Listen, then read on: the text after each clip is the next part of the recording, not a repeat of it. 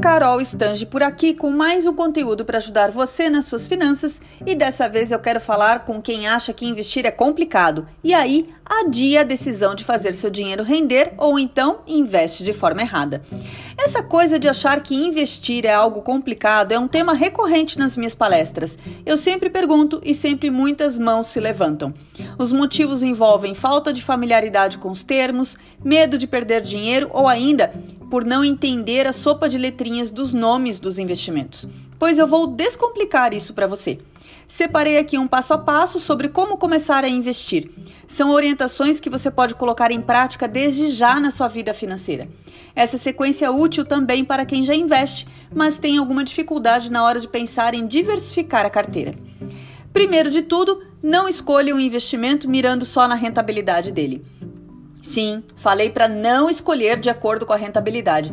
Ela não é definitivamente o fator mais importante a ser considerado ao escolher um investimento. Produtos mais rentáveis envolvem maiores riscos e costumam ser indicados para pessoas com perfil arrojado e que já têm pelo menos a reserva de emergência montada.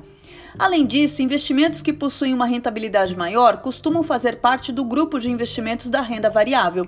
Se você está começando agora, sugiro começar primeiro pela renda fixa.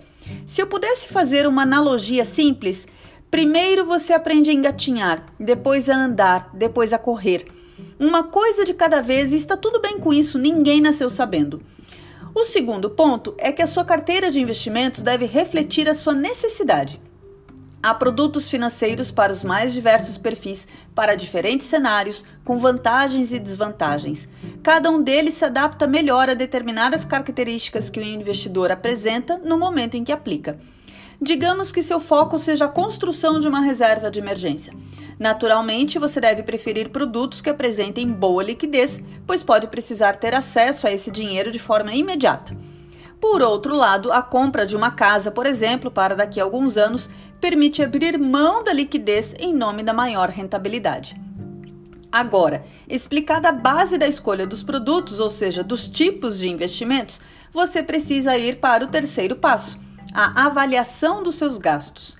É preciso mapear sua despesa mensal e identificar os excessos para então fazer eventuais cortes. Esse mapeamento das próprias finanças vai ajudar a detectar problemas que mais tarde poderiam prejudicar seus investimentos. Um desses problemas é a falta da reserva de emergência, que é justamente o quarto passo. Quem deseja começar a investir deve, primeiro de tudo, montar sua reserva de emergência. Ela é necessária para que você saia sem grandes prejuízos ou traumas ao passar por imprevistos. É um carro que quebra, um acidente doméstico, um filho que precisou dar entrada no pronto-socorro.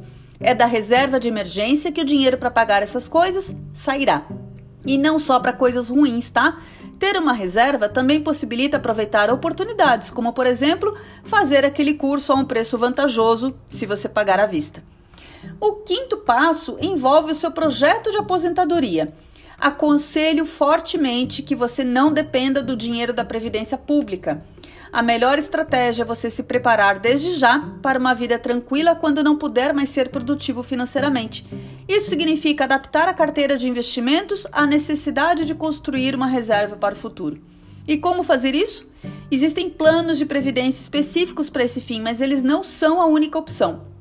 A parcela da carteira focada na aposentadoria pode ser composta por produtos de baixa liquidez e alta rentabilidade. Essa estratégia possibilita ganhos mais substanciais em longo prazo. E o sexto passo e último está relacionado à ampliação da carteira para produtos de maior risco. Se você já cumpriu todos os passos até agora, chegou o momento de escolher investimentos que ofereçam alto potencial de rentabilidade mas que podem implicar em perdas pontuais, ou seja, características dos investimentos da renda variável. Fundos de ações e fundos multimercados mais agressivos e de menor liquidez são bons exemplos. Viu como é possível descomplicar os investimentos? Entender como começar a investir é fundamental para que você saia da vida de gastador ou ainda de poupador para iniciar a vida de investidor. Investir pode ser fácil se você estiver ao lado de quem descomplica tudo isso para você. Um beijo aqui a Carol Stange, especialista em finanças pessoais. Até mais!